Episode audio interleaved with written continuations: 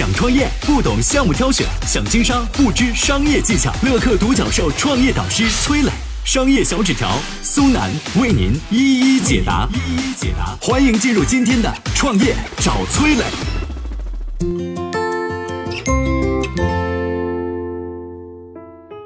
把鞋当成白菜卖，一年卖出一亿双鞋子，开店九千多家的大东女鞋是如何炼成的？为什么在别的鞋企纷纷亏损破产的情况下，它却能逆势上涨，成为新一代鞋王呢？有请崔磊，有请崔磊。过去几年啊，中国鞋业品牌的日子不好过。百丽退市，富贵鸟破产，达芙妮连续亏损四年，全国关店四千多家。但是在一片萧条之中，有一家叫做大东的鞋企却能逆势而上。目前，它已经在全国开店超过九千家，年销量达到一亿双，并且计划在二零三零年要实现一千亿的销售额。大东女鞋因此也被媒体称为新一代的鞋王。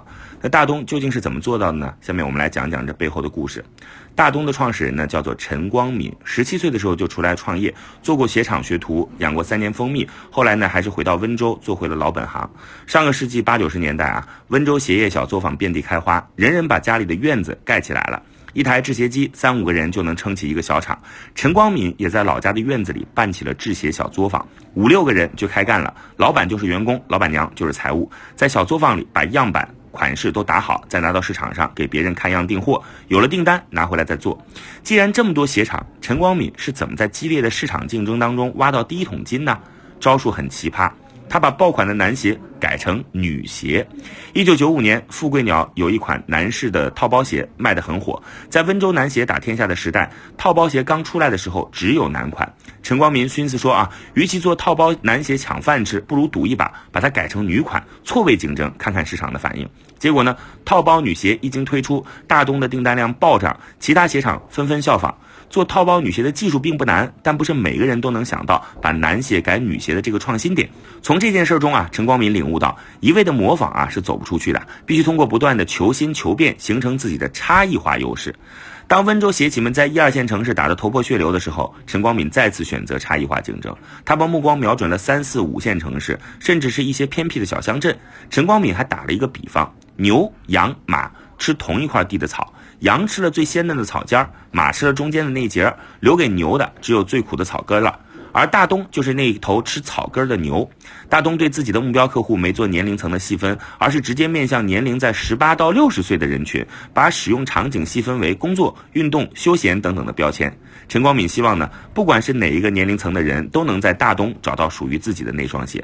那大东怎么去吸引顾客呢？关键是门店常年贴着折扣活动，大东以七十九块一双的女鞋出名，门店折扣价五十九块一双，一百块钱两双等打折横幅常年悬挂，这样逛街的人可以毫无心理压力的走进去进行挑选。而且呢，大东倾向于在人流大的步行街密集的开店，先是混个眼熟，让消费者左逛右逛都是大东的折扣横幅，既增加了消费者对于品牌的印象，同时也挤压了竞争品牌的生存空间。可能大家会有疑问了，大东把价格定得这么低，能赚到钱吗？它的核心竞争力到底在哪里？下面有请商业小纸条。我曾经呢跟很多创业者沟通过，发现创业者最大的痛点就是缺少资源、缺少链接。于是呢，我们创立了创业者社群“乐客独角兽”，现在啊已经有三万多人了。有人在这找到了创业机会，找到了客户、渠道商、投资人。下拉手机屏幕，在节目简介里边有我的个人微信号，我在社群等你。有请商业小纸条，请商业小纸条。大东女鞋很有意思，这家店呢常挂着折扣标语，七十九块钱两双，清仓甩卖，全场五折。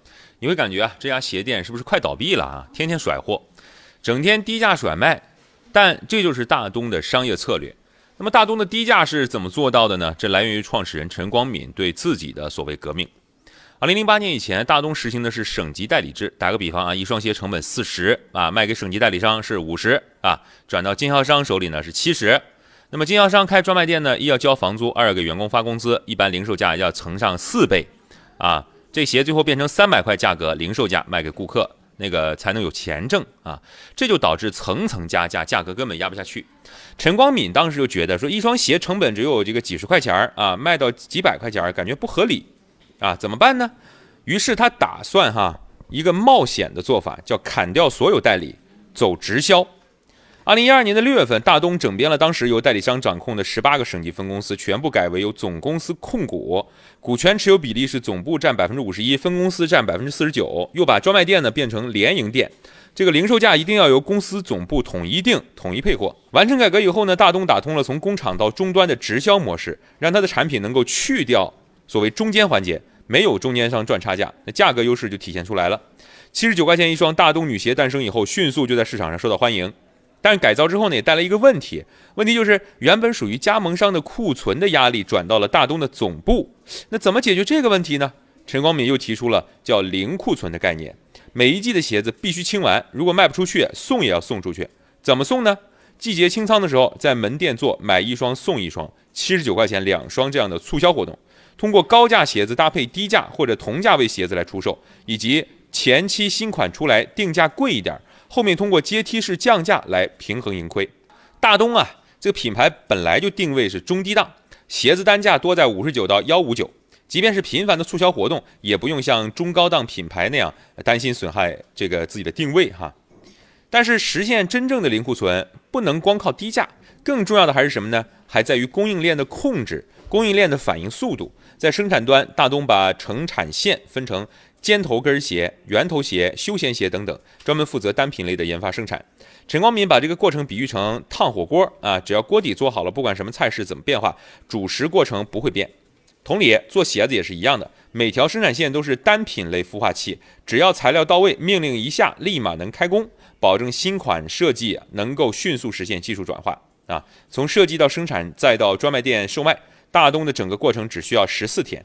再加上内部信息系统的一个建立啊，门店销售情况能够实时传到总部。大东已经基本实现了每季的零库存，去中间化、零库存，从设计到上架总共只需要十四天，这就成了大东鞋业实现低价的三板斧。最后咱们来说一下，现在大家都讲消费升级，那什么是消费升级啊？消费升级不仅是品牌和价格的升级，更是消费者需求的升级。比如说三四五六线城市消费者对于品牌的需求。他们可能不舍得花四五百啊、五六百啊买鞋，但对时尚、对潮流还是有追逐的需求的。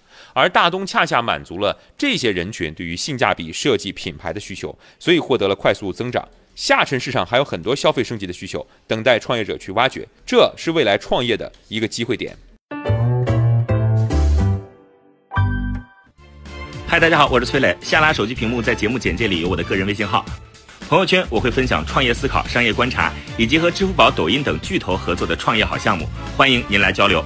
我们的创业平台乐客独角兽已经汇聚了三万多名各行各业的创业者，欢迎您来寻找资源。